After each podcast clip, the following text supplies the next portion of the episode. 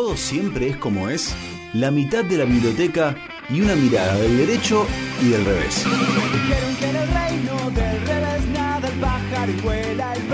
Una columna de la abogada Ornella Ascarano, del derecho y del revés.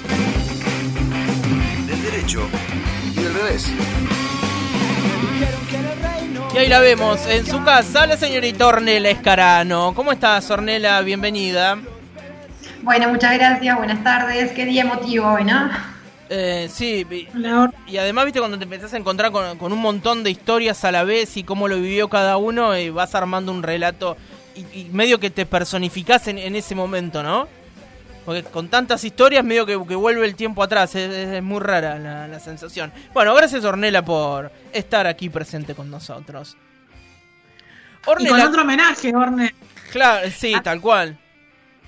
Así es, eh, vamos a hablar, bueno, el, día viernes 23 eh, falleció Mario Juliano, eh, que para quienes no lo conocían era un juez del Tribunal en lo Criminal número uno de Necochea. me, me sonrío porque el otro día estábamos en un encuentro el sábado eh, con compañeros y uno mm, recordaba un compañero que eh, hace unos años atrás decir lo del juez de Necochea era hacer como un poco alusión a la mesa 86 de Necochea, esa que, que Rodríguez decía en la que se había ganado, que iba ganando. Y un poco Mario Juliano era así, ¿no? Nació como un juez de primera instancia eh, que empezó a hacerse conocido por sus fallos allá, ya hace bastantes años, pero bueno, siempre la cantidad de cosas que, hizo y un poquito la idea era recordar eso, eh, fue siempre también desde ese lugar, ¿no? Que, no, que nos dejó también como enseñanza, que a veces no,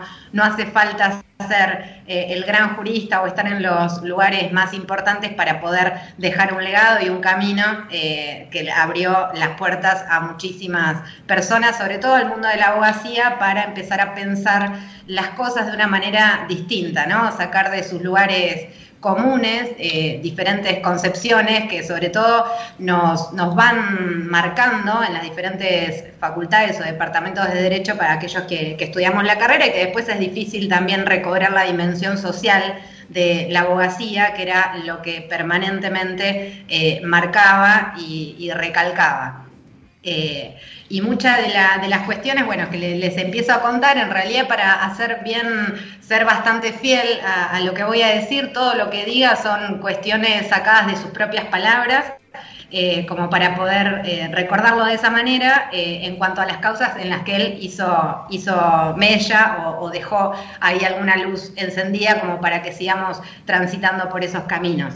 En primer lugar, fue el fundador en el 2004, ahora en diciembre se cumplen 16 años de la Asociación Pensamiento Penal, que ya es difícil de, resumir de lo que se trata porque ya está en varios países, está en Costa Rica, en Chile, en Bolivia, en Paraguay, en Uruguay, en casi todas las provincias de nuestro país hay, representantes de, la asociación y está compuesta por una revista que está online y todos pueden acceder, es una gran base de datos en materia de derecho penal eh, y también eh, de, pensamiento penal que nace como una idea de mirar diferente el sistema penal, eh, de, tener como norte la dignidad de, las personas y una defensa constante de los derechos humanos, también nació pensamiento civil con los mismos objetivos dentro del derecho privado, tiene un observatorio de prácticas del sistema penal, eh, también eh, tiene una radio que es Radio Utopía, en fin, eh, por eso digo que fue creciendo mucho y sobre todo para el espacio de formación también en derecho y no solamente nuclea abogados y abogadas, sino también personas de diferentes disciplinas que tienen, que comparten las mismas concepciones. Mario Juliano, en primer lugar, una de las primeras cosas que que tenía era una defensa muy, muy contundente eh, y muy fuerte del sistema de juicio por jurados, que sobre todo aquella época cuando se sancionó la ley en 2013, que había muchísimas dudas y sobre todo esas dudas se, eh, se veían en lo que eran los medios de comunicación más, más resonantes, los más grandes, respecto de cómo era, eh, cómo iba a ser esa, eso que se meta gente que no sabía dentro de la justicia. cuando decimos había dudas generadas por los medios, lo que estamos diciendo es que en realidad lo que se hacía era restringir un derecho eh, desde la legítima defensa hasta el respeto absoluto de las garantías constitucionales, digamos. La duda traducida es eso.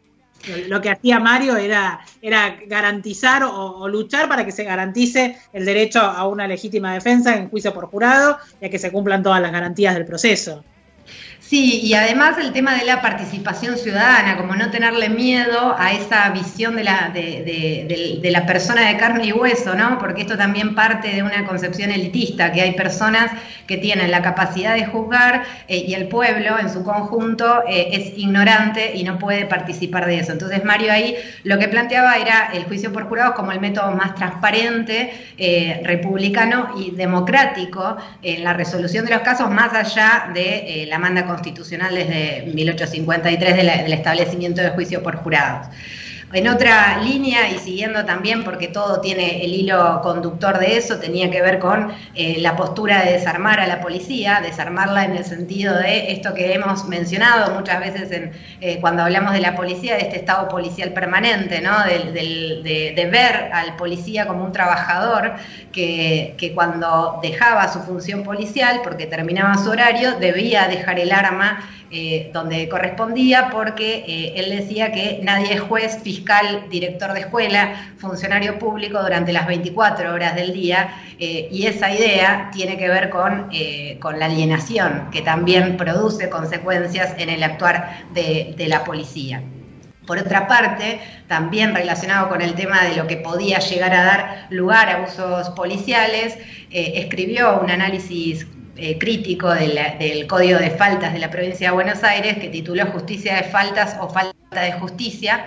Y en esta materia seguro se van a acordar de un fallo eh, trascendente que ahí sí eh, estuvo también en los medios de comunicación de todo el país respecto del topless que hicieron un grupo de mujeres en la playa, en una playa de Necochea. Ahí lo que, en un fallo muy breve, Mario Juliano lo que hizo fue archivar la causa eh, e indicó que había que abandonar hipocresías que condenan eh, pero al toples, pero miran para otro lado frente a hechos de inusitada gravedad, ¿no? comparando con, con otras cuestiones, y también aprovecha en ese fallo hacer alusión a, eh, al origen dictatorial del Código Contravencional, porque tiene que ver con el final de la dictadura de Onganía el Código Contravencional actual se termina sancionando ya con, eh, con, Cámpora en el poder, pero por unos días, digamos. Todo el proceso de nacimiento había sido con eh, Onganía. Y ahí lo que, bueno, lo que planteaba era la necesidad de revisión de ese código, que muchísimas veces lo ha, lo ha mencionado, eh, por la amplitud de los códigos contravencionales, no solamente de nuestra provincia, sino de muchas provincias del país. Eh, que permite que en muchos lugares se persiga a las personas trans, por ejemplo, se detenga por averiguación de antecedentes a cualquier persona solo por portación de aspecto y que en su totalidad provienen de etapas autoritarias o francamente dictatoriales sin que se las haya abordado pese a los reclamos de diferentes eh, organizaciones. Esa defensa, bueno, le valió también muchas críticas. A veces eh, cuando se, se, mira para atrás era como el defensor, aparecía como el defensor del toples, como quitándole la importancia a lo que verdaderamente estaba defendiendo, que siempre tuvo que ver con ponerse del lado de la defensa irrestricta de las libertades. Eh, y, sobre todo de la defensa de aquellos grupos eh, sociales de nuestra sociedad más vulnerables y vulnerados. Eh, por otra parte, también fue muy conocido con el tema de la modernización de la ley de estupefacientes, eh, sobre todo a través del, activismo de Luz eh, Juliano, una de sus hijas, y, también, bueno, no solamente desde juez, fallando los casos que le llegaban respecto a estos temas, sino también como, como, activista y participando de cada una de las iniciativas y espacios de formación que tuvieran que ver con la despenalización del consumo personal. Eh, el Estado, él decía que tiene la carga de demostrar que la mera tenencia de, sustancias, cualquiera que sea, tiene una finalidad, distinta que el consumo personal. Esa es la carga que tiene que cumplir el Estado. Y ante la detección, detección de la tenencia de cualquier tipo de droga prohibida en poder de una persona, corresponde que el Estado pruebe ese fin ilícito. Si el Estado no logra probar que la tenencia tiene una finalidad distinta que el consumo, corresponde presumir que se encuentra destinada al consumo personal. Y si es con fines de consumo personal, los jueces, o sea, el sistema penal, no tenemos nada que hacer en esa relación. Y ahí abogaba por la cuestión de eh, encarar la problemática del consumo desde una óptica de salud pública y no desde, desde el abordaje con el sistema penal, que además termina sobrecargado con este tipo de, de causas y deja de lado otros temas más, más importantes. Sí, y, digo, criminalizando a personas que pueden ser enfermas y también generando eh, un gasto innecesario de, guita que podría ser girada a otro lado sin problema. Exactamente. Eh, y bueno, eso también lo indican los, números que, manejamos y que muchas veces lo hemos mencionado acá, de la cantidad de, causas que se inician por esta, por esta cuestión eh, y que marcan la vida de una persona. Chuni. Eh, no, Nela, que de todas las cosas que estamos hablando, si uno intenta trazar un hilo y de esto del, rol social que cumple el derecho, bueno, más precisamente el derecho penal, de esto de, que siempre se habla de la distancia entre la sociedad y, el derecho, la distancia entre la sociedad y la justicia, de ese trabajo de, Mario de también intentar acortar esa distancia. Porque estamos hablando de mujeres que no tenían cierta parte de la ropa, estamos hablando de de tenencia para consumo. Estamos, ahora vas a contar un montón de cosas más, eh, pero digo, si uno tuviera que trazar un hilo que conduce todo, es eso, de, de acortar esa distancia ficticia entre la justicia y la sociedad. Eso creo que era uno de los puntos principales y en el que lo que estaba siempre también haciendo hincapié. Eh, una de las otras cuestiones y de los ámbitos eh, donde hizo escuela es en el ámbito carcelario. Muchas veces hoy eh, a muchas personas se lo confunden como juez de ejecución penal. En realidad no era juez de ejecución penal, pero ¿por qué esta confusión? Por la cantidad de cosas que hizo en este ámbito. De hecho, hablamos con él el 5 de junio eh, por un tema que estaba vinculado a, lo carcelario y a, esta, y a este proyecto que él venía desarrollando junto a otras personas, obviamente, de justicia restaurativa, ¿no? esta posibilidad que, que en él nos contaba que había dado tan buen resultado y que se empezaba a intentar aplicar acá en, en la unidad 4 de Villa Floresta. Bueno, eso es lo que más le quería contar ahora también, que tiene que ver con eh, ese legado que nos dejó, que fue una iniciativa de él y que por suerte Xavier Areces, que es el jefe del Servicio Penitenciario bonaerense, lo tomó y logró que en todas las unidades penitenciarias de la provincia de Buenos Aires, estamos hablando más de 50, esté en funcionamiento actualmente un comité de prevención y resolución de conflictos.